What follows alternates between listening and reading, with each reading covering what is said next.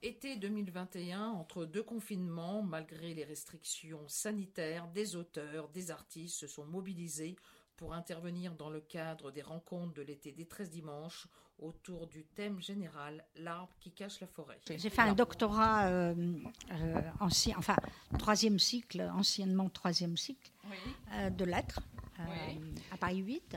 et puis ensuite j'ai commencé à faire de l'ISRIS sur Raymond Roussel. J'avais une formation de linguiste. Euh, j'ai fait cette maîtrise d'ailleurs avec euh, Tsvetan. Comme euh, Vincennes était un endroit fabuleux, 69, hein, j'ai suivi les séminaires de Gilles Deleuze, qui vraiment pendant trois ans était. Et puis là, il y a eu un moment tout à fait exceptionnel, puisque enseignait Deleuze, Serge Leclerc pour le département de psychanalyse et surtout Michel de Certeau, avec qui je suis devenue très amie. C'est lui qui m'a orientée vers l'histoire. J'ai suivi le séminaire de Michel de Certeau en histoire.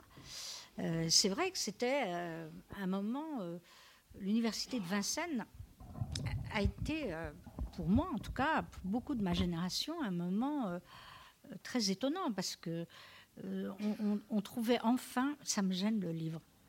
Voilà, voilà. je vois pas le public.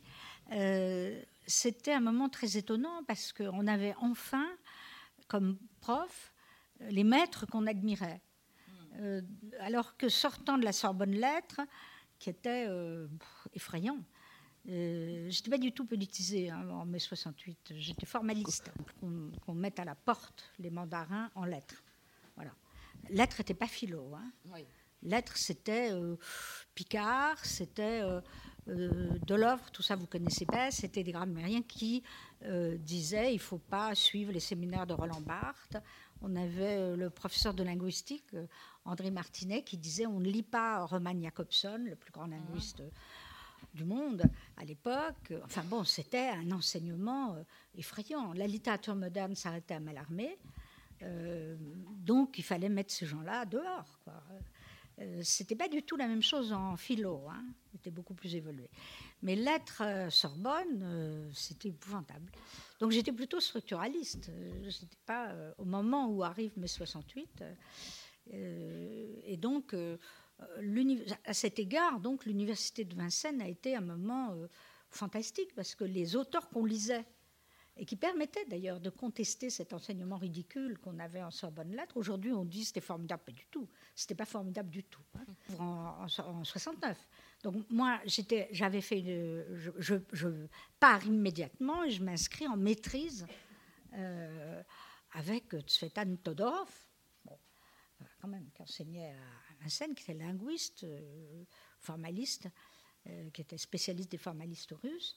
À un moment, j'ai eu d'ailleurs Michel Butor qui enseignait à mmh. Vincennes. Et puis bon, ensuite Todorov. Et puis là, on a, on est très nombreux à avoir comme, comme enseignants ceux qu'on lisait donc, euh, je m'inscris à tout. J'avais le temps. Je m'inscris à tout. Je m'inscris en philo, Deleuze. Euh, il y a Foucault qui a enseigné pendant un an. Et puis, il y avait Michel de Certeau, ce grand historien dont j'ai fait la connaissance à ce moment-là, et qui tenait un petit, un petit un cours, quoi. Et donc, il y avait une extraordinaire ouverture. C'était un lieu euh, très étonnant, parce qu'il y avait d'un côté le souk, euh, où on vendait des livres volés chez Maspero, qui ah. venait d'ailleurs les reprendre tellement ça l'énervait. Euh, il y avait les anarchistes, la passade, il y avait, les, un, il y avait un, secteur de, de, théâtre, il y avait des sociologues, il y avait une garderie pour les enfants, il y avait une cantine populaire, on inscrivait des gens qui avaient pas de diplôme, enfin, c'était extraordinaire. Et alors, cohabitait un souk, où on revendait des livres volés. Il n'y avait pas tant de drogue qu'on a dit. Hein. Il y avait du H un peu. C'est pas ça. C'était un, c'était une, une, espèce de de, de, de, de, bordel, pas au sens sexuel, organisé, euh, autogéré. Et puis il y avait au milieu de tout ça des cours euh, sublimes,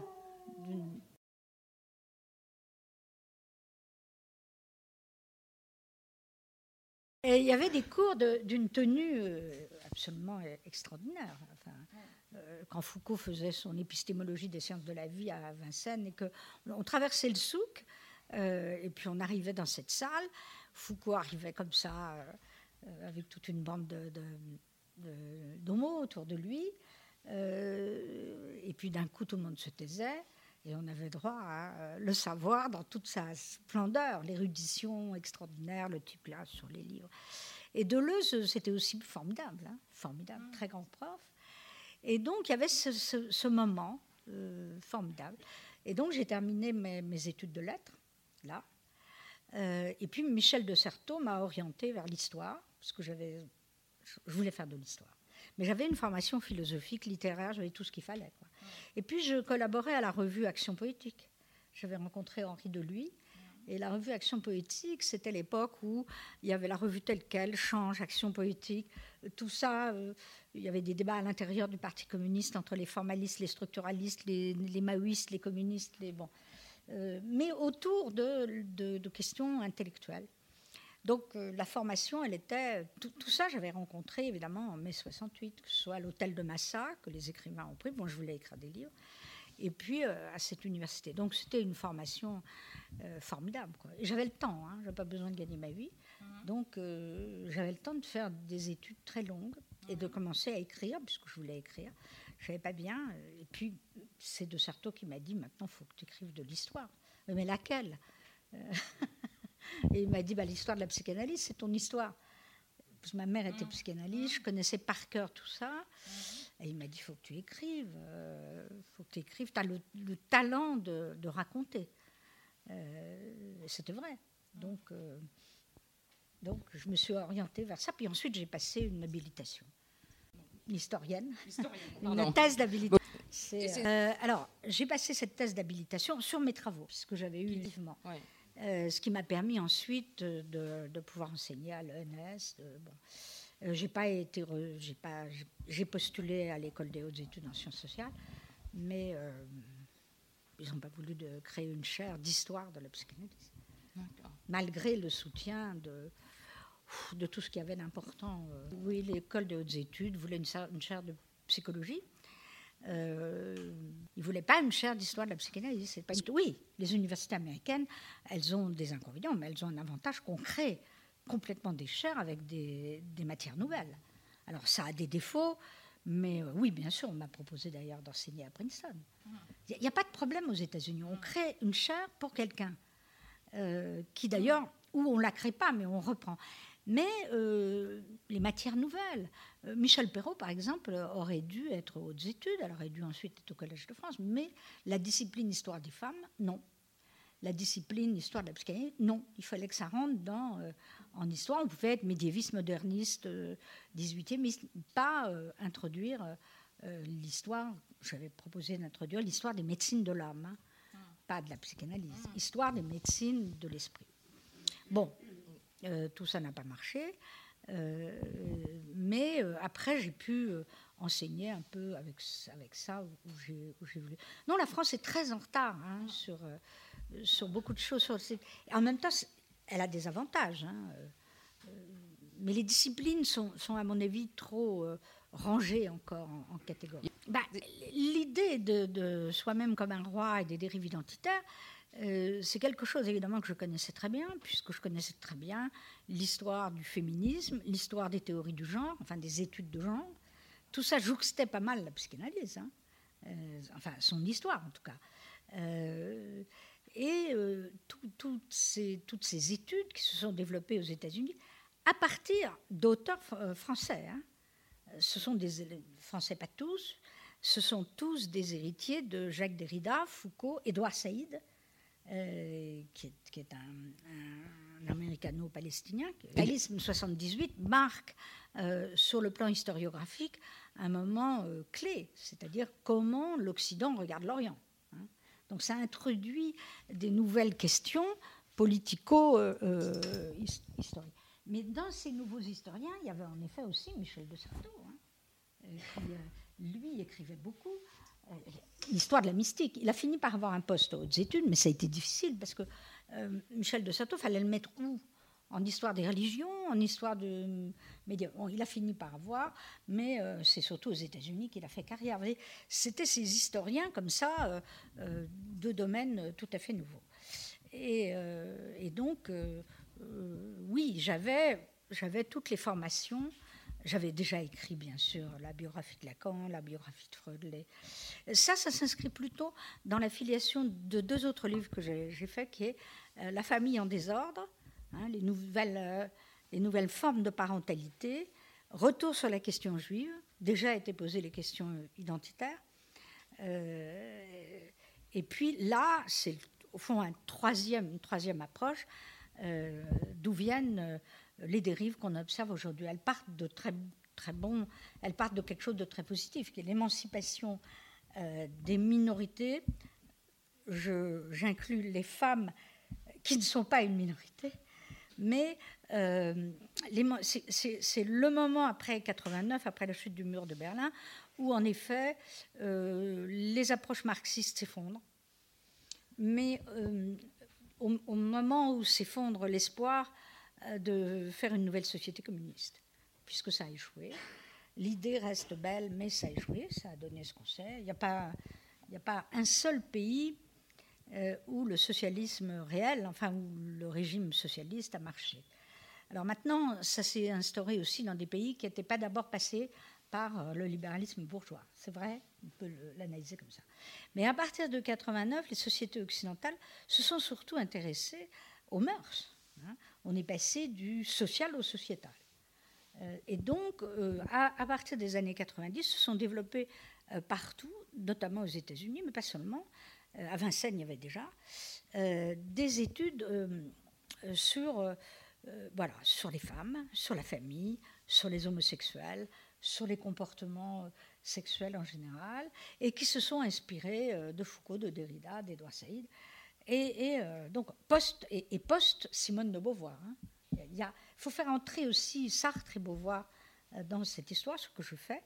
et, puis, évidemment, les contre-coups du colonialisme et les analyses liées qu'est-ce qui reste de colonial ou de colonialisme dans les sociétés occidentales qui ont été colonisatrices.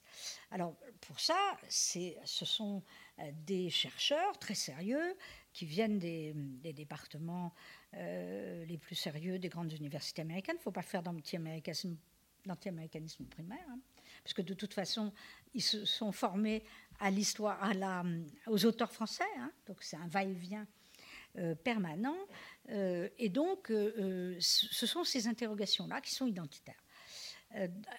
dans des moments historiques très précis, chez du communisme, réflexion sur la chute du colonialisme aussi, sur le fait que pas une seule guerre coloniale, pas une seule guerre coloniale dans lesquelles on peut inclure évidemment la guerre du Vietnam, ce qui vient se passer en, Afghanistan on ne les gagne jamais.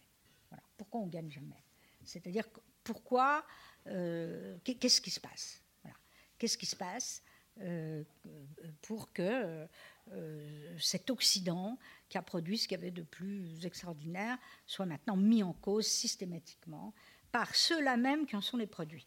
Donc j'étudie tous ces auteurs, hein, dont Judith Butler, bon, c'est des noms que vous ne connaissez pas bien, il y a Bakel, j'étudie aussi Spivak, tous les auteurs américains qui sont en réalité les purs produits de ce qu'ils dénoncent. Ils ont tous des chairs aux États-Unis. Ils, viennent quelquefois de l'immigration palestinienne, indienne, etc., mais pas forcément. Et qu'est-ce qu'ils mettent en cause Soi-même, c'est-à-dire ce qu'ils sont? Il n'y a pas plus cultivé, sophistiqué que tous ces penseurs qui finissent par détruire le monde, de vouloir détruire, au fond, cette société occidentale dont ils sont partie prenante. Quand même un phénomène qui pouvait que m'intéresser. Et donc, euh, c'est valable dans les études décoloniales, dans les études d'identité de genre. Euh, j'ai mis tout ça à plat pour essayer d'y comprendre quelque chose. Pourquoi on en arrive au nom de la libération et de l'émancipation à pêcher des spectacles, à vouloir interdire le, ce qui ne vous plaît pas, à vouloir être offensé en permanence sur sa couleur, à tenir des propos invraisemblables et complètement à côté de la plaque, et à le contraire de ce qu'ont été ces mouvements d'émancipation, et avec évidemment, euh, non pas en symétrie, mais en regard, la montée d'autres formes d'identité qui sont populisme, nationalisme, extrême droite, etc. Dans ce monde en mouvement, dominé naturellement par la globalisation, l'économie libérale et la multiplicité, au fond, des, la multiplicité des, des questions. On n'est plus du, tout dans un monde binaire. Monde qui... Ariane Mouchkine, euh, qui a repris la pièce de théâtre montée au Canada, qui s'appelait Canapa, euh, euh, voilà. Et elle a repris cette pièce qui avait été montée au Québec sur les peuples premiers. il y avait eu une, une, invraisemblable polémique, mais typique, et qui a lieu un peu dans tous les domaines. Pourquoi on ne prend pas des représentants des peuples premiers pour jouer l'histoire des, peuples premiers euh, au, Canada, au Québec. Euh, et donc, il voulait interdire cette, pièce. Et, mine de rien, tout ça posait d'autres problèmes. Est-ce que au théâtre, euh, il faut qu'un noir soit interprété par un noir comme ceci? Est-ce qu'il faut qu'un juif soit interprété par un juif? Ça pose des problèmes considérables. considérables. Alors oui, dans certains domaines, mais par exemple à l'opéra, n'importe qui peut chanter la, Tosca, noir, jaune, tout ce qu'on veut. Ça n'a aucune importance. Au cinéma, c'est plus compliqué, hein, c'est un art plus, plus réaliste. Mais l'idée, au fond, euh, qu'un spectacle doit devenir identitaire, au point que euh, ce soit interprété par des autochtones eux-mêmes, euh, où il n'y a pas les comédiens nécessaires. Si, si on fait une discrimination et qu'il y a beaucoup de comédiens qui voudraient arriver à l'égalité, tout à fait d'accord. Mais c'est pas ça. C'est l'idée que ça doit être joué par euh, la personne. Alors, la personne elle-même. Et euh, Mouchkine n'a pas cédé à ça. Elle n'a pas cédé du tout. Et euh, elle a monté la pièce. Et elle a monté la controverse autour de la pièce. Mais on a eu la demande d'interdiction du fameux, de la fameuse pièce Les suppléantes hein, par le cran, qui prétendait. À de l'Odéon. Voilà, qui prétendait euh, que euh, c'était raciste de montrer des comédiens grimés en noir. Enfin, c'est tout comme ça. Alors qu'il s'inscrivait dans une tradition grecque. Ça, c'est la partie évidemment caricaturale. Je la traite un peu. Euh, mais plus généralement, ce sont ces, ces, thèses qui sont, qui sont posées et qui évidemment apparaissent aujourd'hui comme le contraire de l'émancipation. Alors j'en traite un peu tous les aspects. Euh, et, et, donc, euh, c'est pas, pas simple du tout. Et puis, évidemment, les identités de genre. Oui. Bétonnet qui l'a trouvé. Quand je lui parlais du livre, il m'a dit bah, c'est soi-même comme un roi. Alors, du coup, j'ai dit oui, mais il y a rigueur à appeler soi-même comme un roi. Bah, justement. Euh, et donc, c'est un beau titre, hein, soi-même comme un roi. Et c'est sur les dérives identitaires. Et je tenais au mot dérive pour décrire ça, puisque à l'extrême droite, je trouve qu'il n'y a pas de dérive, on répète toujours la même chose. Depuis Drummond, on répète la même chose contre les juifs, les arabes, les trucs. Ah ben oui, le nationalisme, le racisme. Le... Mais si on étudie les discours, et je crois que euh, Gérard Noiriel, ce grand historien, a eu raison euh, de faire un livre sur Zemmour dont il montre que c'est exactement euh, la même langue, les mêmes propos qu'Édouard Drummond. c'est un beau travail d'histoire. La vraie mmh. question, c'est est-ce que Zemmour, juif séfarade, euh, a conscience qu'il tient euh, les mêmes discours sur le grand remplacement qu'Édouard Drummond. Il n'y a pas dérive, il y a similitude. C'est comme si ça n'avait jamais changé. Ah. Sauf que, bien sûr, le, juif est remplacé par l'arabe. Hein. mais euh, c'est quand même, il n'y a pas. L'extrême droite a, cette caractéristique de toujours répéter la même chose. Dans les discours, les autres, de l'autre bord, ce qui m'a beaucoup intéressé, c'est qu'il y a bien dérive. Ça part ça part mm. de Derrida Foucault, de, toutes sortes de personnes, mais ça peut partir aussi d'Edouard Saïd, pour arriver au contraire mm. de ce que ça propose, c'est-à-dire euh, quelque chose de fermé sur l'identité, non pas du tout euh, d'ouvert sur l'altérité. Et donc, pourquoi Quand on demande l'interdiction d'une conférence euh, à l'université parce que ça vous blesse, c'est pas une position, ça. Hein. Alors, on le retrouve évidemment aujourd'hui, hélas, hein, dans tous les mouvements euh, de contestation, on, retrouve cette question identitaire partout. J'essaye d'expliquer. Hein. Euh, je ne donne pas de solution, j'essaye de montrer comment euh, ça a dérivé, comment ça s'est retourné en son contraire. vous l'avez bien lu, hein tout débat sur la notion de race. ça, c'est un débat central. Depuis les années 50, on a démontré que scientifiquement, la race n'existe pas, que les différences sont des couleurs de peau, de pigmentation. Autrement dit, il n'y a pas plusieurs espèces humaines, il n'y en a qu'une, quelle que soit la couleur. Et la... où il a dit c'est des cultures, c'est des différences de couleur, il n'y a pas de race. Bon, scientifiquement, il n'y a pas de race. Or, on avait vécu tout le 19e siècle avec l'idée de race euh, inférieure, supérieure, même pas, même pas jusque-là, de race, la notion même de race. Euh, même si on ne met pas supérieure, inférieure, euh, ça, voulait dire quoi? Qu'il y aurait plusieurs sortes d'espèces humaines. Ça, ça ne va pas. Il y a une espèce humaine, alors qu'il y a des races dans le monde animal. Mais, donc, cette idée a été euh, euh, dissoute. la question n'était pas. Euh, il peut ne pas y avoir de race scientifiquement, mais il y a du racisme. En tout cas, voilà, il y a du racisme. Alors, tout le débat s'est posé sur que faire avec ça. Et je montre en effet les dérives de ceux qui veulent réintroduire la notion de race, racialiste, dans l'identité et qui se définissent, alors on l'a beaucoup entendu, comme racisés, c'est-à-dire exclus, victimes de racisme. Mais ce que j'essaye de dire, c'est que si on se met dans cette position-là, c'est-à-dire d'accepter l'idée qu'on est racisé, on remet de la race. Bon, ça c'est un débat à n'en plus finir. Hein, euh, qu'est-ce que c'est que de se mettre dans la posture euh, de la victime euh, plutôt que dans celle du combattant? On est dans, cette époque-là. Alors, il faut évidemment pas confondre les bourreaux et les, victimes. Hein. C'est évident que les Noirs ont été les victimes pendant des siècles de, de la civilisation occidentale, ne serait-ce que par l'esclavage, etc.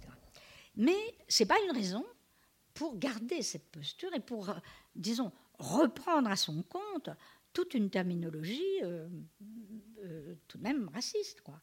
Donc ça, c'est un des exemples les plus intéressants. Ça n'existe pas l'identité noire. En revanche, euh, comme je parle longuement d'Aimé Césaire et de Fanon, ce qui existe, euh, c'est une culture. Et, Fanon, euh, et, Césaire a revendiqué le mot nègre. Et, et, surtout l'identité noire de la culture, pas de la couleur. Hein. Alors ça, oui, bien entendu, hein. euh, soutenu par Sartre. Donc j'essaye de montrer un peu tout ça et que tout le retour au biologique, alors même qu'on est en train de contester euh, la différence biologique à l'aide de la notion de genre, c'est-à-dire de quelque chose de construit, on la remet ailleurs. On remet toujours ailleurs ce qu'on enlève. C'est quand même un sacré jeu, hein, bien sûr. ça passe pas là. Ça, alors, ça s'est développé aussi sur la langue. C'est un vaste débat, ça, qui remonte à, remonte à la Révolution française. Bon, euh, là, là, c'est pas la même chose, tout à fait. On peut parler des langues régionales, si vous voulez. Là, c'est pas tout à fait la même chose, parce que euh, ils écrivaient la langue française. Et quand Sartre, euh, Césaire est un poète français. Il a beau être noir, il est un poète français. Il écrit en langue française. Donc, et, et disait, c'est le butin de guerre. Euh, Donc ils sont en réalité, si on les exclut, et s'ils s'excluent eux-mêmes en disant mais non, euh, on est créole, on n'est pas ceci, bah, ils s'excluent eux-mêmes et donc ils répètent euh, la, discrimination qu'ils ont, qu'ils ont subie. Ce sont des poètes français. En ce sens, ils sont distincts des poètes noirs américains par la langue. Ils, ont la même, on peut dire qu'ils ont eu victime de la même discrimination, Enfin, la langue, c'est central. Euh, et d'ailleurs, quand le mouvement créolitaire, dont je parle longuement, a voulu faire une identité créole, ça n'a pas marché du tout. Hein, parce qu'ils se sont mis à écrire en créole. Bon, peut-être, mais, euh, qu'est-ce qu'on fait avec ça? Autant écrire directement en anglais, comme ils ont dit euh, très vite. Donc, si vous voulez, et puis en plus, la langue française n'appartient pas aux Français. C'est ça que ça veut dire. Elle appartient, j'aime pas le mot francophonie, mais je cite beaucoup Mabankou, etc. Mabankou écrit dans les deux langues, hein. il écrit euh, en anglais et en français. Euh, tout ça, et, ça c'est capital, c'est Césaire qui amène euh, cette idée. donc, donc il faut. Franz Fanon l'apporte aussi. Hein. Le grand théoricien de la bataille anticoloniale avec Sartre, qui a préfacé donc son livre Les damnés de la Terre. Il est mort à 36 ans. Et c'est le livre culte de, euh, toutes les, batailles anticoloniales. Et aujourd'hui, euh, il est évidemment récupéré par les dérives identitaire et notamment par les décoloniaux comme n'étant pas ni français, ni je ne sais pas quoi. Donc on l'assigne à une identité qui n'est pas, la sienne, était français tout simplement. Il avait d'ailleurs fait la résistance anti-nazie. et il n'avait pas la même position que Césaire. Hein. Euh, lui, il a beaucoup écrit sur la question identitaire, euh, mais il était psychiatre, formé euh, au lacanisme, formé à la, à la, psychiatrie institutionnelle. Il a travaillé à l'hôpital de, de, Blida. il est mort très jeune, donc il n'a pas continué son œuvre. Mais c'est un monument de la pensée, Franz Fanon. Et il n'y avait aucune, aucune dérive identitaire dans ce qu'il expliquait. Autrement dit, c'était des universalistes. Voilà. Mais des universalistes de la différence. Euh, donc, si vous voulez, le débat universel différent, je l'ai toujours trouvé ridicule. Vous avez compris que je suis beaucoup plus lévi-straussienne et que sans différence, il n'y a pas d'universel. Sans universel, il n'y a pas de différence. Donc, c'est un faux débat. Mais c'est un débat fort. Hein. Aujourd'hui, euh, la droite se pense universaliste, la gauche différentialiste, et on n'en sort pas. Voilà, il faut les deux, s'il vous plaît pas le Bourgogne d'un côté, le, et il n'y a pas le Breton d'un côté, et puis euh, je sais pas quoi de l'autre. Non, non, moi, moi j'aime pas ça. Euh, J'ai jamais aimé ces revendications. Alors, la revendication euh, de langue, elle a toujours existé. Je suis favorable à ce qu'on on, enseigne les langues. Mais euh, l'idée d'une dissémination identitaire ne va pas, parce que ça favorise évidemment le repli sur soi. on peut être les deux à la fois. Hein. On peut avoir envie de parler breton, d'être breton, tout, ce que vous voulez, sans pour autant dire qu'on n'est plus français ou qu'on n'est plus ceci. Et, puis de toute façon, aujourd'hui, on n'est pas seulement français, on est européen, on est mondialiste, il n'y a rien à faire. Hein. Ça, de toute façon, ça va se faire avec tous les soubresauts euh, qu'on connaît. Et je pense qu'il y a d'autres manières hein, de penser la singularité des sujets. Sur le Liban, parce que c'est évidemment euh, ce qui m'a confirmé euh, dans l'idée d'étudier les dérives identitaires. Je connais bien le Liban, j'aime beaucoup le Liban, beaucoup d'amis. C'est, un pays euh, francophone, c'est un pays euh, qui est dans la tragédie permanente, hein, puisque précisément il n'a pas d'État. il y a 18 confessions. Et je raconte cette histoire où je suis reçue à l'occasion d'un colloque chez un très grand journaliste, Rassan Touani, très aristocrate dans sa maison magnifique en, en 2005, quand le Liban n'était pas encore complètement détruit. Mais enfin, où les bombes étaient là tout le temps. Hein. Euh, et euh, il me dit, je suis ravie d'accueillir une Roumaine. je lui dis, je ne suis pas roumaine. Comment ça, vous n'êtes pas roumaine? Ben, Je lui dis, non, je ne suis pas roumaine, j'ai un nom roumain, mais, mais, enfin, vous êtes roumaine puisque vous avez un nom roumain. Non, mais il ne plaisantait pas du tout. Et, lui était d'une grande culture. Je lui dis, je ne suis pas roumaine. Je continue à la façon d'une histoire de Freud, hein, une sorte d'histoire. Je, je lui dis, je ne suis pas roumaine. Bon, bah, écoutez, euh, je suis contente d'accueillir une orthodoxe. Ah ben, je dis, je suis pas orthodoxe. Il me dit, mais, mais moi, je suis orthodoxe de tel. Et je lui dis, mais moi, je suis pas orthodoxe. Euh, donc, c'est un vrai problème. Bah, vous êtes quoi? La, discussion s'engage d'ailleurs avec d'autres. Et je lui dis, mais attendez, je ne sais pas quoi vous dire mais je vais vous raconter. Euh, du côté de ma famille paternelle, c'est évidemment euh, des juifs roumains. Euh, mon père n'était pas orthodoxe. Euh, d'ailleurs, il a émigré en France en, 1904. Alors, je ne sais pas quoi vous dire, il est français. oui, mais enfin, ben, je lui dis non, il n'était pas orthodoxe. En plus, il était passionné par le catholicisme. Donc, bon. Et puis, du côté de ma mère, il y a des juifs, des protestants, alsaciens. Bon. Et à un moment donné, j'en pouvais plus parce que ça devenait une discussion tout à fait libanaise. Mmh. Hein, puisque, mmh. et, euh, et, je lui dis, écoutez, je vais vous embêter, là, mais je suis française. Et là, bon, il me dit, d'accord, moi je suis libanais. Mmh. Euh, mais euh, je vais vous présenter euh, ma femme, elle est psychanalyste et elle est, elle, druze. Alors évidemment, écoutez, j'ai dit, mais moi j'ai pas de druze à vous fournir, je ne sais plus quoi faire là-dedans. Mais ce que je pense, c'est que 18 confessions dans un pays avec chacun son tribunal, c'est une catastrophe et vous le savez très bien. Donc c'est là que je, comprenais vraiment à quel point l'horreur hein, identitaire était là. C'est-à-dire qu'il n'y avait plus rien que cette assignation où finalement bah, je ne me retrouvais pas. D'ailleurs, la discussion a tourné, je ne vais pas tout raconter. J'ai dit, vous savez, je crois que je suis parisienne. Euh, mais pourquoi vous êtes parisienne? Bon, enfin bref. Et donc là, on avait sous forme, au fond, euh, d'une histoire juive, hein, je peux pas, euh, pourquoi tu vas à Cracovie alors que tu me dis que tu vas? On avait cette structure de discours qui est tellement, euh, pour tous les gens qui connaissent le Liban, qui menait au fond à quelque chose de tragique. Et l'universel, je le retrouvais chez les Libanais jésuites. Les, jésuites étaient des grands universalistes. qui évidemment, comme le catholicisme, hein, avaient, voilà, tout ça pour l'anecdote. Alors, euh, mais ce qui est important et que. Ben oui, parce que ça fait comprendre où mène le cauchemar identitaire quand même. Mm. Parce que si vous êtes interpellé comme ça et que vous vous y retrouvez pas, et d'ailleurs, moi je prétends que personne ne peut s'y retrouver hein, mm. aujourd'hui. Euh, qu'est-ce qu'on fait avec ça? Mon, grand-père était ceci, ma grand-mère était cela, et puis après ça donne au fond une nationalité dans laquelle, pas un nationalisme, mais une identité euh, euh, de la France au sens où l'emploi Brodel, pas au sens où l'emploi Zemmour, hein, ça donne une citoyenneté, une culture qui est faite au fond de tous ces métissages et de tous ces mélanges. Si on recommence, et ça je l'ai vu, j'ai vu surgir quand même aussi après 89. avant on me demandait pas, mais t'es quoi? Mmh. Alors, pour répondre que je suis rien, que je suis tout, que je suis pas bon, on, finit par ne plus s'en sortir. Euh, si tu es juive, est-ce que tu vas à la synagogue? Ben non, je vais pas à la synagogue. D'ailleurs, je suis pas vraiment juive. Euh, je le suis un peu, mais pas vraiment, puisque je suis baptisée ceci. Donc, si vous voulez, ce que je pense, c'est que quand on, est là dans les racines, euh, les origines un peu trop, il faut connaître l'histoire de ces origines. Mais si on est assigné, les assignations, ça ne va pas du tout. Voilà. Alors, Sartre, évidemment, oui, est central dans ce livre. je ne suis pas sartrienne, je n'ai pas connu Sartre, euh, je n'ai pas connu Beauvoir non plus, mais parce que j'étais euh, d'une génération plutôt structuraliste, et c'était plutôt Deleuze, Althusser, euh, Foucault. J'ai toujours eu une extraordinaire admiration pour Sartre.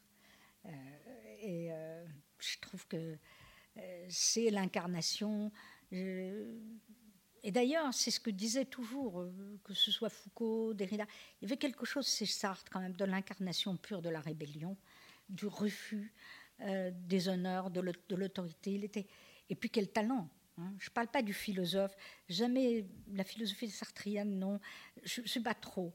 Euh, encore qu'il y a des lettres et le néant est un grand livre, mais le Sartre littéraire, les mots, et puis le Sartre des situations, les, dix, les, je sais plus, il y en a combien de volumes, c'est génial. Franchement, Sartre, euh, qui écrit sur Flaubert, qui écrit sur la poésie noire, qui écrit. Là, on découvre vraiment euh, euh, un homme qui a joué un tel rôle, tout le monde le sait.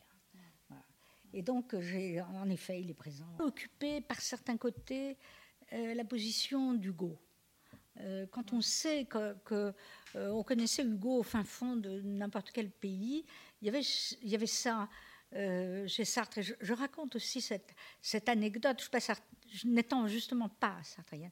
Mais quand, quand Derrida me l'a raconté, quand, quand, Derrida, qui se retrouve au fond dans la position de cet intellectuel universel qui voyage tout le temps, euh, rencontre euh, Nelson Mandela, on est en 93, hein, et Nelson Mandela lui dit Sartre vit toujours. Et que devient Sartre? Évidemment, Derrida est sidéré.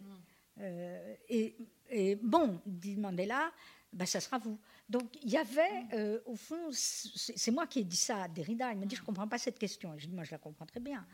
Euh, c'est l'intellectuel universel qu'il commençait à, incarner. Et Sartre, c'était cette figure-là. Hein, que, cette espèce de figure mondialisée de l'image de celui qui a jamais cédé. Et c'est d'autant plus intéressant qu'il a passé sa vie à vouloir euh, un engagement de la littérature. Il n'a rien compris au structuralisme, il n'a pas, et puis qu'il ne s'était pas engagé euh, au bon moment. C'est-à-dire euh, en 40, il ne s'est pas engagé. il l'a regretté toute sa... Enfin, il l'a compris plus tard. Hein. il a écrit des textes très beaux sur ce nom d'engagement de cette époque, je cite. Et ensuite, évidemment, il s'est engagé dans tous les combats.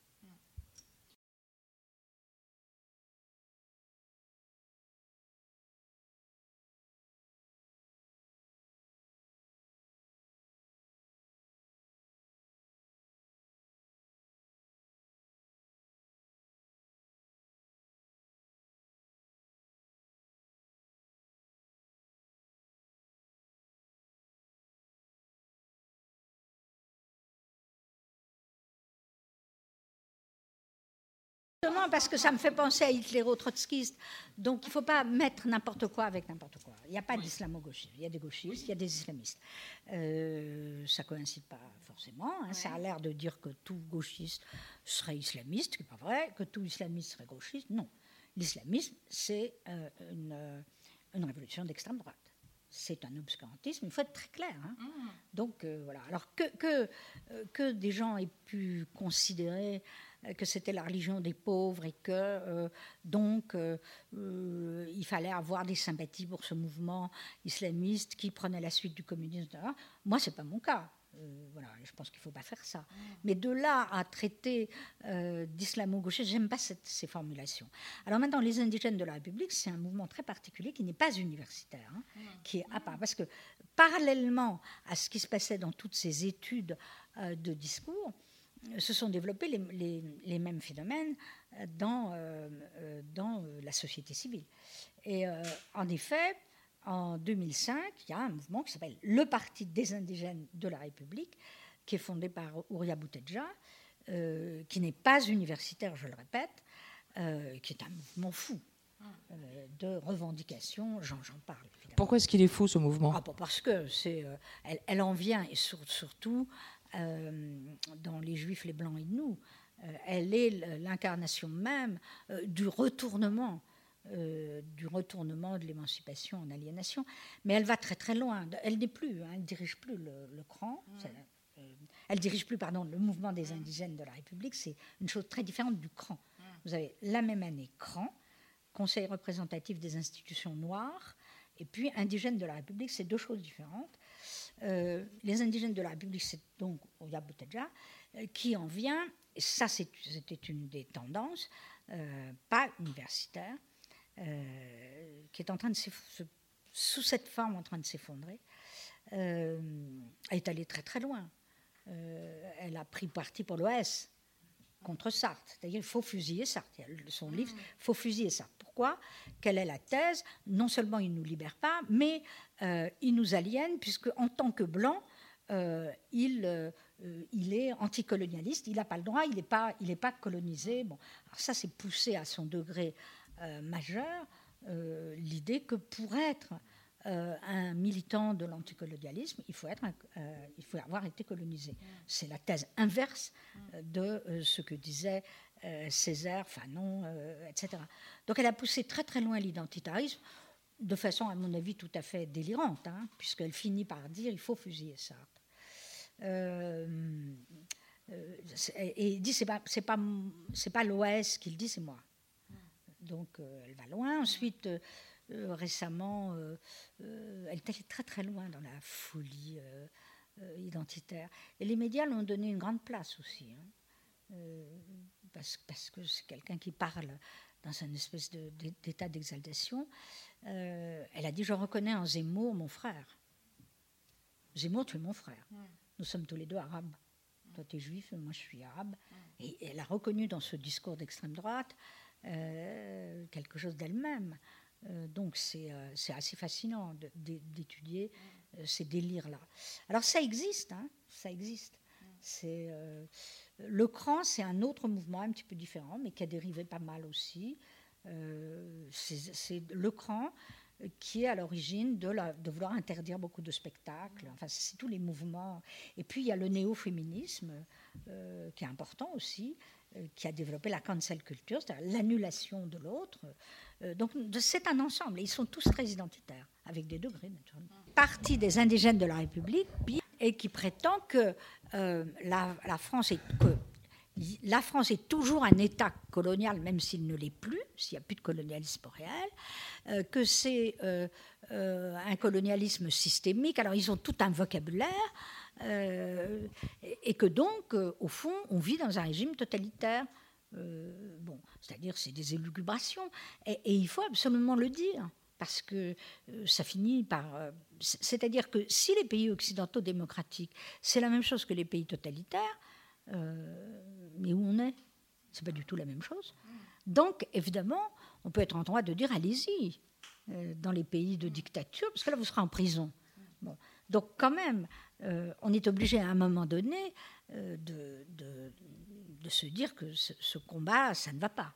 Voilà. Euh, ils, expliquent que l'État français, que la France, donc sa constitution, euh, est raciste, qu'il est euh, colonialiste, qu'on est encore colonialiste, mon Dieu.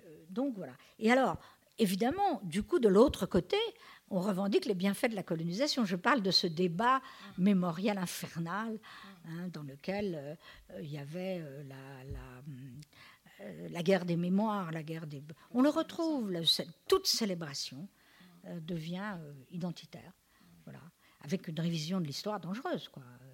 Vous l'avez vu à, propos de la commémoration de Napoléon, qui est devenue d'un coup la préfiguration d'Hitler, pour les uns, et au contraire pour les autres, le génie de ceci, cela. L'histoire, c'est pas ça, et, la mémoire non plus. Donc, donc on est pris dans ce genre de, de débat qui, appauvrit complètement hein, les vrais savoirs. Ah. Bah, il m'a même invité à son émission, je ne suis pas allée. Ouais. Et pourquoi est-ce que vous n'êtes pas allé à son émission très simple. Oui. J'ai répondu, je ne dialogue pas avec quelqu'un qui réhabilite le maréchal Pétain.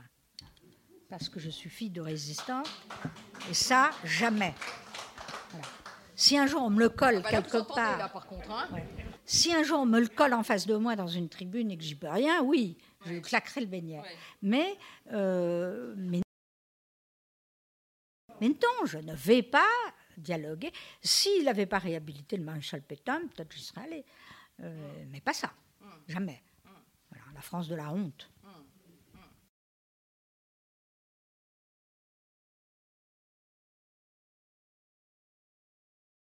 Il voulait, il voulait débattre et puis il n'a rien dit. Hein. J'ai envoyé ça en SMS. Euh, il était autorisé à, le dire.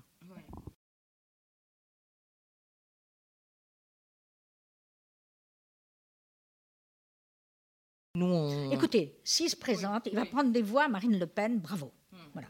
Comme ça, on aura la défaite. C'est ce que je souhaite le plus parce que le, parce que le danger principal dans ce pays, c'est quand même l'extrême droite. La montée du fascisme, les, les, les, pancartes antisémites avec les... Il y en a encore là. C'est la liste des juifs. C'est, il n'y a jamais le mot juif. On met des listes de noms. On met... Euh, c'est pas un hasard quand même si en Israël, euh, le pays le plus vacciné du monde, euh, il y a une flambée de Covid. Cherchez l'erreur. Pourquoi en Israël? Bon, C'est quand même bizarre. Euh, Fabius, bien sûr, le sang contaminé qui revient, euh, les pancartes de Macron avec un nez euh, comme ça, la tête coupée, des, dents rouges de vampire, enfin tout ça, c'est des caricatures antisémites. Et là maintenant, c'est Soros qui est brandi comme responsable de, je sais pas, du Covid. Alors, ils ont, ils ont été aussi aidés par la situation. Parce que maintenant, il y a les défenseurs de Eric Raoult euh, qui s'y mettent, puisqu'il va être viré de son. Euh, et, donc, et, surtout, il ne proteste pas. Raoult, il ne proteste pas contre ça. Hein. je veux dire, il s'est trompé. Au départ, c'est un, vrai professeur. épidémiologiste de renom qui s'est trompé. Certainement, mais ça arrive. Voilà. Alors maintenant, évidemment, euh, il a complètement déraillé. Mais il a entraîné beaucoup de gens à dérailler, peut-être dans un sens qu'il n'attendait pas.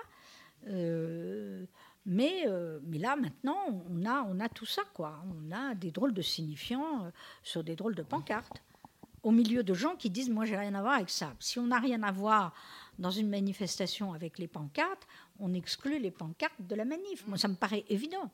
Hein. Vous êtes contre le pass sanitaire, très bien, vous avez le droit.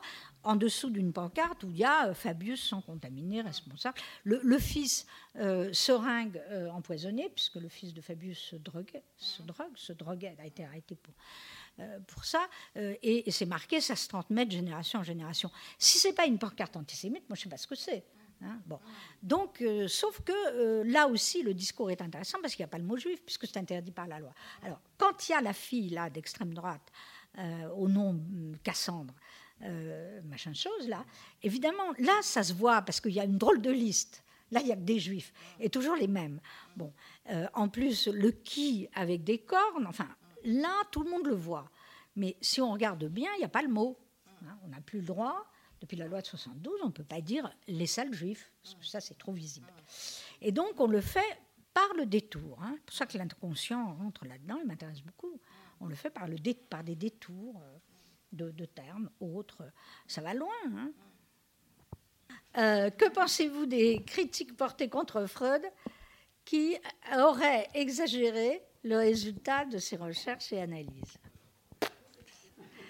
Alors là, pour être démodé, on fait pas mieux. voilà. Euh, c'est très très démodé. Euh, vous pouvez lire ma biographie de Freud, parue en 2014. Euh, ça, c'est fascinant, quoi. Les médias, plus son frère, c'est-à-dire n'importe quoi. pas une seule. Freud n'a ni exagéré ni sous-estimé les résultats. On a aujourd'hui des études savantes. L'historiographie freudienne s'est développée aux États-Unis c'est considérable. On connaît euh, par la Bibliothèque du Congrès la totalité des patients de Freud. Il y en a eu 120. Euh, l'étude est très intéressante parce qu'elle montre que pas une seule analyse menée par Freud n'a réussi. Mais de quelle... Non mais attention. Euh, n'a réussi. Maintenant, qu'est-ce que ça veut dire ce mot réussi? D'abord, Freud a transcrit un certain nombre de, cas. Hein, euh, qui sont euh, euh, qui sont pas du tout des mensonges. Il a transcrit comme les savants transcrivent les cas sans les noms, etc. Mais depuis 50 ans, on a étudié les témoignages de ces cas. Enfin, c'est-à-dire l'autre discours, ce qu'on appelle le, discours de l'autre bord, hein, puisque l'histoire étudie les deux bords hein, de, la connaissance. On appelle ça l'histoire partagée. Les témoignages des patients qui ont été analysés par Freud sont fascinants ils ne correspondent pas à ce que Freud a dit. Voilà. Euh, ça ne correspond pas du tout. Euh, le cas Anao, Bertha Pappenheim, elle a guéri de rien. Euh, elle a contesté complètement ce qu'on avait raconté sur elle. elle est devenue une militante sioniste. mais ce qui, est, dit ne correspond pas à ce qu'elle a vécu. D'ailleurs, ce n'est pas une patiente de Freud, c'est une patiente de Breuer, pas du tout de Freud. L'homme au loup, le fameux Sergei Pankeyev, d'ailleurs dans mon dictionnaire de la psychanalyse, je les appelle par leur vrai nom, hein, raconte une autre histoire que celle qui a été racontée par ces analystes. Autrement dit, on a des ordres de discours distincts. Vous avez d'un côté le récit euh, de cure fait par les savants, c'est-à-dire les médecins, euh, dans le cas de Sergei Pankeyev, il a eu quatre analystes. Euh, et lui, comme il a vécu très, très vieux, euh, il a expliqué ce qui s'était passé. on peut dire peut le dire, qu'aucune des analyses n'a réussi. Mais c'est pas ce qu'il dit. Il dit, oui, je suis très sceptique. je ne sais pas. Euh, exactement. Alors, c'était un grand anxio-dépressif, à la limite de la psychose. Donc, il a, eu, euh, il a été pris en charge par le mouvement analytique quand il a perdu toute sa, toute sa fortune. Et au fond, quand il a publié ses mémoires, il dit c'est quand même passionnant parce que Freud a inventé une scène primitive. Euh, à partir de ce que je lui ai dit, dans laquelle je vois le coït de mes parents. Évidemment, je suis sûre que c'est pas vrai. Mais ça m'a permis de comprendre quelque chose. Donc, ça m'a permis de comprendre quelque chose à mon histoire. Ça m'a remis droit. Euh, la famille de Sergei Pankeyev, c'était du Dostoïevski, des suicides, des maladies mentales. Autrement dit, quand on étudie tous les cas, euh, je suis allée les voir à la bibliothèque du Congrès, en réalité, ce sont des patients qui vont très mal. Tous, très, très mal. Donc, la notion de réussite de cure, on dirait aujourd'hui quand même que ce sont des psychotiques graves qui auraient besoin de prendre des médicaments, enfin, grave. C'est sous ce qu'on appelait l'hystérie, etc. Et donc, quand on regarde leurs propres témoignages, c'est très mitigé.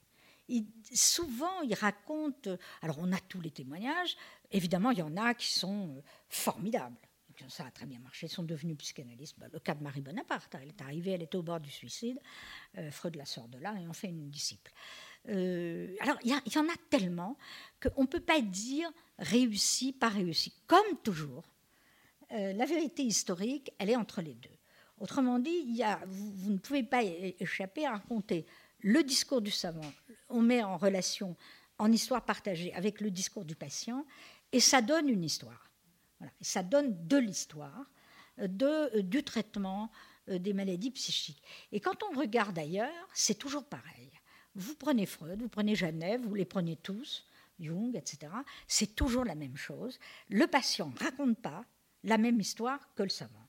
Est-ce que la cure est réussie? Oui, pour certains, non pour d'autres. Mais ce qui apparaît toujours, c'est que quand ils ont fait ce travail, qu'ils ont traversé ce travail, je parle de, euh, avec, des, avec des, des, analystes sérieux, hein, bien sûr qu'il y avait plein d'escrocs, mais quand ils ont fait ce travail, ce qu'ils disent tous, c'est qu'ils sortent de là différents. Donc on a commencé à comprendre euh, ce qui se passait dans les cures des premiers disciples de Freud, euh, et de Freud lui-même, à partir du moment où on a pu comparer euh, ces, deux, ces deux discours. Moi, c'est pour ça que je vous conseille de lire mon livre, parce que j'en ai étudié pas mal, vous verrez ce que j'en dis. Hein. à la fois qu'il n'y a pas de cure réussie au sens débile qu'on dit aujourd'hui c'est bien ou c'est mal, hein, c'est complètement stupide, c'est pas ça du tout. Hein. D'ailleurs, les autres, j'ai toujours souhaité bonne chance aux, comportementalistes, à tous les autres psychothérapeutes. Je suis complètement libéral. Il faut, laisser les gens faire tout ce qu'ils veulent. Hein. Euh, toutes les thérapies euh, sont bonnes, euh, sauf quand il y a charlatanisme. Mais ce qu'on sait de l'histoire des thérapies, c'est qu'il n'y en a jamais une qui. Ça marche jamais. Autrement dit, ça marche sur certains types de névroses, névroses d'échec. Euh, certains types de névrose, névrose hystérique, névrose obsessionnelle. Quand les gens ont, tellement de problèmes qu'ils n'arrivent pas à choisir, c'est formidable l'analyse. Et puis alors, il y a euh, des substrats, euh, névrose d'angoisse, névrose de, dépressive, etc. Ça guérit jamais. Ils font quelque chose avec ça. Et on, en a l'exemple aujourd'hui, c'est qu'on a une majorité de patients aujourd'hui, puisque aujourd'hui c'est la dépression qui dominait pas l'hystérie. J'ai essayé d'expliquer pourquoi dans les sociétés dépressives d'aujourd'hui. Mais ce qu'on voit surtout, c'est que des gens qui sont atteints de, problèmes aussi graves, euh, ils sont en thérapie pendant toute leur vie. Hein, toute leur vie.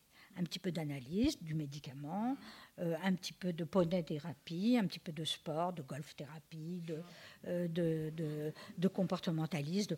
Je suis donc pour qu'ils expérimentent tout.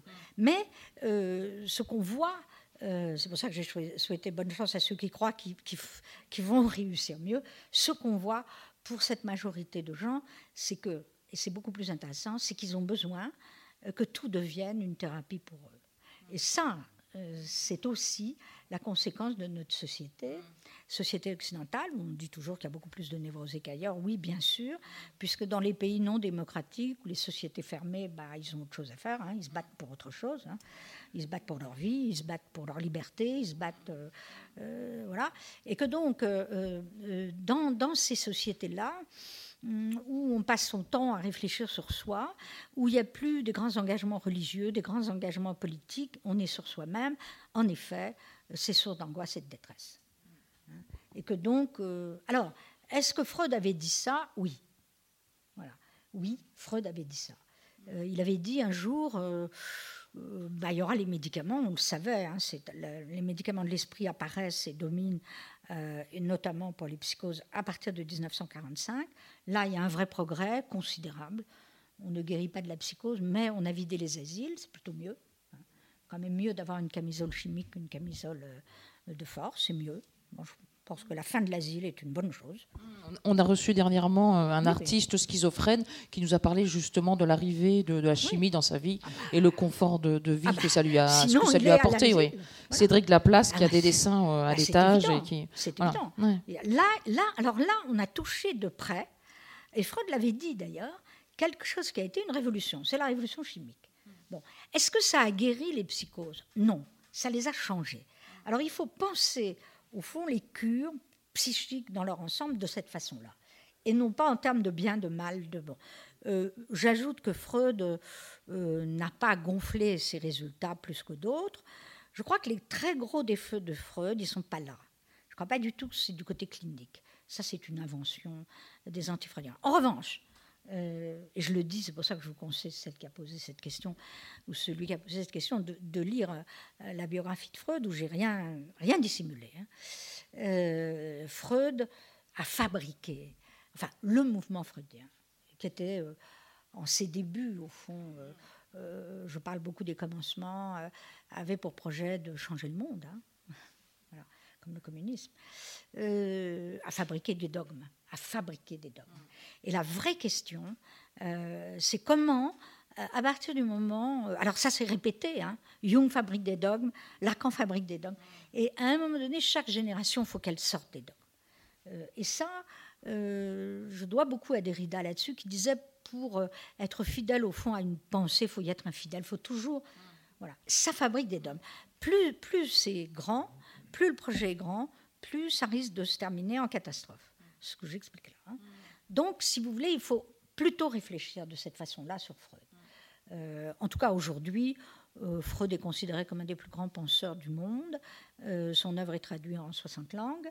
le problème, c'est que c'est comme Marx, Darwin ou Einstein. Il fait problème. Voilà. Il y a des querelles tous les dix ans. Et c'est normal. C'est absolument normal. Maintenant, je dois vous dire qu'on sait à peu près tout aujourd'hui sur Freud.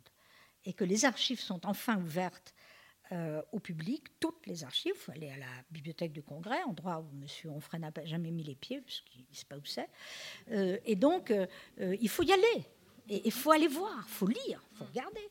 Et on est plutôt dans une période où on, a, on en a terminé avec ce qu'on a appelé les guerres freudiennes du pourquoi Il y a eu une grande offensive des années 90, les anti-freudiens, les pro-freudiens. Les... Bon, je ne suis pas là-dedans. Hein. Ce n'est pas du tout mon problème. Donc, qu'est-ce qui est vrai? Euh, et maintenant, les archives sont ouvertes. Alors, bien sûr que le mouvement freudien était épouvantable, qu'ils ont eu leurs sectaires, ceux qui ont caché la vérité, mais il n'y a pas de grand mouvement euh, sans ça. Mais aujourd'hui, euh, on a une connaissance étonnante.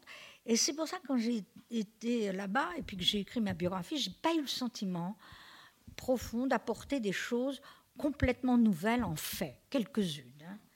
Mais mais il y a tellement de travaux on connaît à peu près la vie de Freud euh, au jour le jour. Et comme il, a, il était un grand épistolier qui racontait, euh, il y a des 20 000 lettres, hein, euh, enfin 15 qui ont été conservées, plus maintenant tout ce qui a été déposé c'est considérable les archives. Puis des lettres importantes avec des ah ben, auteurs importants, avec Romain Roland, avec. Alors ça, ça c'est l'aspect Freud. Mais il ne faut pas oublier qu'aux archives de Washington, vous trouvez tous les témoignages de tous les patients. du mouvement psychanalytique. On a à peu près tout. Parce que Kurt Eisler, euh, qui venait de Vienne, euh, qui est devenu américain, euh, l'objectif était de sauver la, de sauver la mémoire qui avait été anéantie par le nazisme, sauver la mémoire de, de, du monde germanique. Et donc, il a enquêté pendant 30 ans de sa vie tous les gens qui avaient connu Freud. Euh, donc il y a des lettres, il y, a un nombre considérable. Il faut aller lire et il ne faut pas euh, euh, être comme ça dans un épouvantable manuscrit.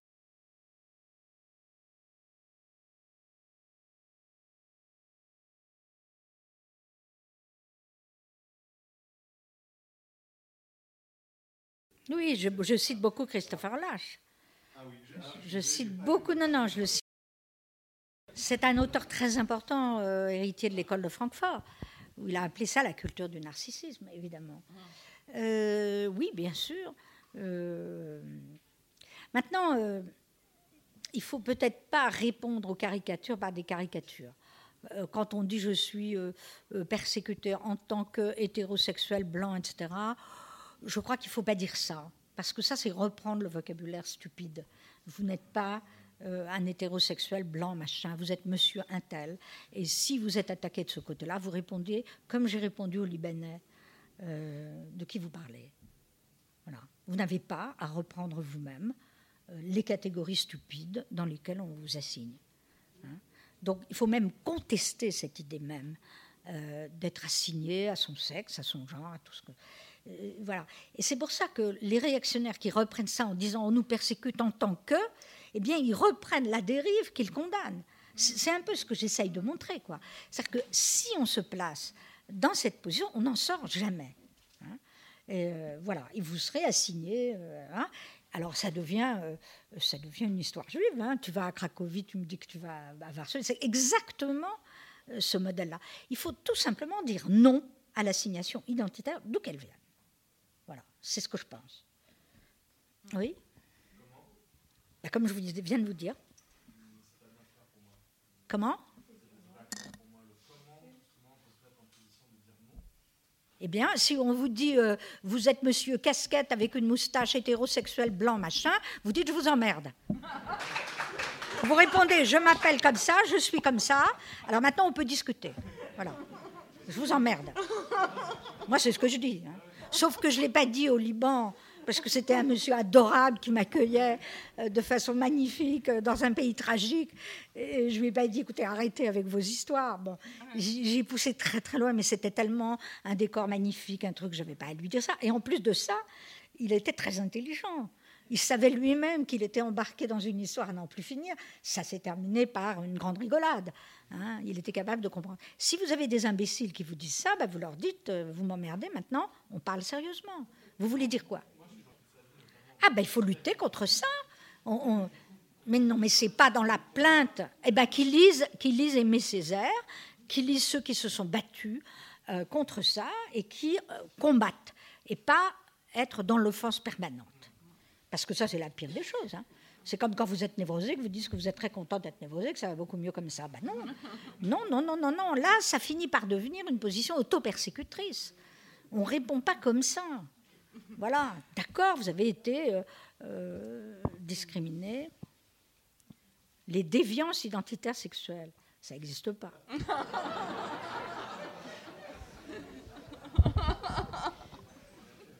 Non, je pense que vous voulez parler de quoi? De la pédophilie, de, euh, ça, non? Bah oui, oui. Depuis la nuit des temps, il y a à peu près, sauf que, sauf que depuis qu'on fait de l'histoire et qu'on connaît, euh, il y a un nombre constant d'homosexuels dans le monde entier. Non, il est constant. C'est bien sûr. C'est pas pas comme ça qu'il faut poser le problème. Ce sont des sexualités. D'abord, c'est pas du tout la même chose les transgenres, euh, transsexuels et les homosexuels. Euh, ça n'a rien à voir. Franchement, c'est deux choses différentes. On a lié des combats qui ne sont pas les mêmes. Euh, sur l'homosexualité, euh, c'est une orientation sexuelle universelle, qui existe dans tous les pays du monde, qui existe depuis la nuit des temps dans toutes les sociétés humaines. Et le chiffre d'homosexuels est constant. Et ça, c'est entre 6 et 10% de, la population. Et c'est fascinant quand même, hein. c'est constant. Alors évidemment, c'est très intéressant. Euh, on s'est posé plein de questions. Comment devient-on homosexuel? Euh, L'homosexualité masculine, même si c'est le même combat pour se libérer, ce n'est pas la même que l'homosexualité féminine, etc. C'est des questions qu'on commence à pouvoir, auxquelles on, commence à pouvoir répondre, euh, puisque maintenant,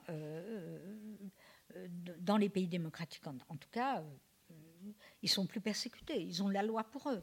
Donc c'était capital de combattre pour que les homosexuels euh, ne soient plus discriminés, d'ailleurs qu'ils l'ont été au même titre que les juifs, que, les malades mentaux.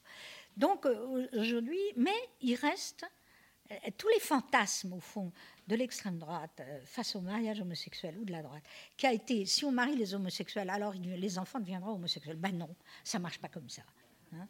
Et on a un recul extraordinaire, c'est que la quasi-totalité des enfants élevés par des couples homosexuels, ils ne sont pas homosexuels.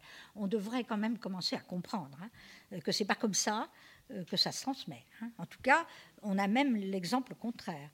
Euh, donc, il euh, faut même mieux réfléchir. Et en tout cas, ils ne sont pas plus névrosés, pas plus mal, pas plus ceci, pas plus cela. Donc, donc voilà. Alors maintenant, le transsexualisme, c'est un autre problème c'est un tout autre problème. Ça fait intervenir euh, une situation qui est que quand, quelqu'un euh, est né biologiquement dans un sexe et qui se sent de l'autre psychiquement, c'est pas du tout la même chose qu'une orientation euh, homosexuelle. La preuve, c'est qu'ils ont besoin de la chirurgie. C'est-à-dire que tant qu'on reste dans le médical et qu'on a besoin d'aide, bon, c'est pas du tout pareil. Hein. C'est pas le même problème même si euh, ils n'ont pas à être discriminés. Alors aujourd'hui, la question trans est devenue évidemment euh, euh, majeure, enfin majeure. on en parle. Hein. ça ne concerne qu'une très petite minorité de gens, sauf que c'est devenu quelque chose dont tout le monde parle. Ce qui fait qu'il y a beaucoup d'enfants, et c'est ça le vrai problème qu'on va se poser, il y a beaucoup d'enfants qui croient qu'ils sont transsexuels ou transgenres dès leur, enfance, tout simplement euh, parce qu'ils ont envie de s'habiller comme un garçon ou comme une fille, ils ne le sont pas. Hein. La transsexualité et le transsexualisme, c'est très particulier. C'est très peu de gens. Alors maintenant, on a grossi le phénomène en appelant transgenre comme si c'était une entité. J'en parle. Euh, je suis absolument pas favorable à ce que des enfants soient orientés dès euh, prépubères vers des traitements chimiques ou, euh, euh, hormonaux à l'âge de 7 ans, sous prétexte qu'ils pensent qu'ils sont d'un autre sexe. Il faut attendre qu'ils aient 21 ans. Alors là aussi, en tout cas 16 ans, en tout cas on a un recul. Hein. on a fait beaucoup d'interventions sur les enfants euh, depuis 25 ans. notamment en Angleterre, et puis maintenant on est en train de reculer parce que euh, il y a beaucoup d'adultes qui ont été traités par, euh, par ces traitements-là et qui ont, pour beaucoup c'est irréversible puisqu'il y a eu des opérations et qui n'étaient pas du tout transsexuels et qui maintenant attaquent les médecins. Donc on est en train de prendre un recul euh, un peu partout, sauf en France où ça vient d'arriver. Voilà. donc attention, soyons prudents sur les enfants. On n'oriente pas les enfants de 7 ans vers un changement de sexe comme ça. On attend de voir parce que c'est pas forcément.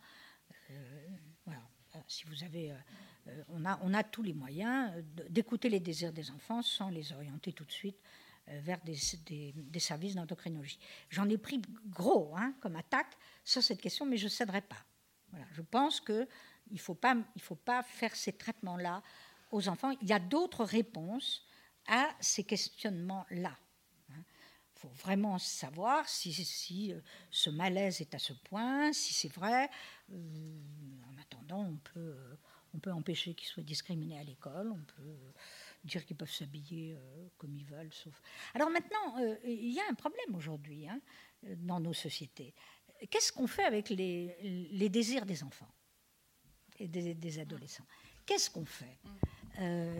On a lutté pendant 50 ans. Hein, pour qu'il n'y ait plus de martinet, de, règles, hein, d'autorité, euh, euh, de, de châtiments corporels, ils sont interdits, formidables, pour que les filles puissent mettre des pantalons comme elles veulent, pour qu'ils puissent... Bon. Alors maintenant, on est... Euh, je parle des sociétés occidentales. Hein. maintenant, on est, on est dans une situation très compliquée. Là, je parle de, détails. Est-ce qu'on peut tolérer à l'école n'importe quelle tenue? Je parle d'enfants ou d'adolescents à l'école, pas à la faculté, école, de 10 ans à 16 ans euh, bah, Je pense que non. Voilà, je pense que non. Euh, on peut s'habiller comme on veut hors l'école. Je trouve qu'à l'école, euh, non. Voilà, je ne suis pas pour. L'uniforme. Ah bah si Non, je suis. Écoutez, on a suffisamment lutté contre l'uniforme pour qu'il y ait l'uniforme inverse Hein, qui s'appelle le short, le top coat, le machin. Non, on peut très bien dire aux enfants qui s'habillent comme ça où ils veulent, mais je pense que l'école, il doit y avoir un certain nombre de normes, pas l'uniforme, des normes. Parce que si on veut devenir rebelle, intelligent, contester la société, ça se fait si on a eu une autorité dans l'enfance. S'il n'y en a pas, on conteste plus rien du tout, on se soumet à n'importe quoi. Donc ça quand même, et là la psychanalysation de moi à dire, et puis euh, euh, je suis fille de psychanalyste d'enfants, hein. ma mère s'est occupée d'enfants euh, qui allaient très très mal, d'enfants psychotiques, autistes, bon, non, on ne fait pas n'importe quoi. et on fabrique pas des psychoses d'enfants avec de cette façon-là. Alors je suis plutôt assez je, pense que l'école est un lieu de normalisation euh, et qu'il faut la, conserver aussi comme un lieu de normalisation sociale, hein, j'entends. Euh, je trouve aussi qu'il faut que ce soit, euh, sans être traité de réactionnaire, s'il vous plaît, parce que je ne le suis pas, mais c'est quand même un lieu où ce qui compte le plus, c'est la transmission du savoir et la parole, hein, pas le corps. Quand on est à l'école, on met le corps ailleurs on est là pour, euh, pour apprendre, pour qu'il y ait du savoir. Si on, si on commence à arriver tatoué avec les téléphones, les machins, on n'apprend plus rien. Voilà. Ça, on peut le faire, on fait ce qu'on veut. Mais à l'école, il faut un minimum de normes. Euh, je ne suis pas pour le rétablissement de l'école ancienne. Mon Dieu, elle était horrible. Moi, j'ai pas, j'ai été virée de toutes les écoles euh, dans mon enfance parce que ça n'allait pas du tout. Non, mais c'était épouvantable. Les filles ne pouvaient pas mettre de pantalon. On avait des, des blouses. On était sans arrêt. Non, bah, non, c'est pas pour ça. Euh, mais moi, j'avais une mère qui me disait, moi j'étais une enfant insupportable, surdouée, à, à contester tout à l'école. Bon, non, ma mère me, me disait, mais c'était pas sur le vêtement. Enfin, si je voulais mettre des pantalons, je m'habillais en garçon, bien sûr. Mais à l'époque, je m'habillais en garçon. Pourquoi? Parce qu'on était assigné aux jupes. Hein, avec, des, avec des nœuds dans les cheveux. Enfin, tout ça était tellement ridicule. Bon. Donc, euh, non, non, non, non, non, c'est pas ça. Mais euh, c'est la question du transfert d'autorité. Quand, quand, moi, j'étais insupportable à l'école, euh, ma mère me disait, tu vas te débrouiller avec l'autorité scolaire, pas avec moi. J'interviendrai pas. Et je pense que c'est une bonne chose. Il y a trop de parents qui interviennent. Il faut laisser. L'école est un lieu, la famille est un autre lieu. Et moi, j'ai beaucoup retenu quand elle me disait bah, T'es insupportable, tu vas. Euh, je disais Mais écoute, elle m'emmerde. Bon, bah, peut-être, mais euh, voilà, maintenant, si tu veux plus de ces, euh, ces institutrices-là, si vraiment c'est épouvantable, ce que je ne crois pas, eh bien, tu vas changer d'école. Alors, bah non, non. Par contre, j'ai changé de lycée. Enfin, ce qu'on appelait lycée à l'époque, c'est le collège. Là, oui. Dès que je suis arrivée en sixième, ce n'était pas possible. L'école républicaine, le, lycée républicain de l'époque, pour moi, ça n'allait pas du tout. Hum. Donc, euh, bah, on m'a mis à Collège Sévigné, c'était un enseignement républicain, avec plus de liberté. Ben, J'étais surdouée en plus. Hum. Euh, c'est pas, pas hum, facile. Bah non, c'est pas facile. Meilleur que tous les amis euh, au collège Sévigné. Il n'y avait pas plus chic. Il y avait tous les enfants d'intellectuels qui étaient là, d'anticolonialistes d'ailleurs. C'est là que j'ai rencontré la fille de Césaire. Bon, ils avaient tous, ils étaient bien meilleurs que moi. Ils étaient tous surdoués. Et donc là, oui, ça collait. Ah oui, là, il y avait de la, ah ben, il y avait de la compétitivité. J'étais pas là à faire la leçon à, toutes sortes de filles euh, que je trouvais stupides. Donc là, je me suis confrontée. C'était très, là, ça devenait très intéressant. Euh, voilà. Et puis j'ai eu des profs formidables de, de, euh, de lycée, collège. mais bon, là, il faut adapter. Mais il ne faut pas une réponse comme ça, il faut, faut trouver quoi. Euh, non, il faut apprendre aux enfants à, obéir, enfin, à avoir. Soit on considère que les profs sont des, stupides, pourquoi pas On change d'école. Soit on considère que c'est l'enfant qui conteste tout et on lui dit tu t'adaptes. Il faut trouver un, équilibre. Euh, voilà.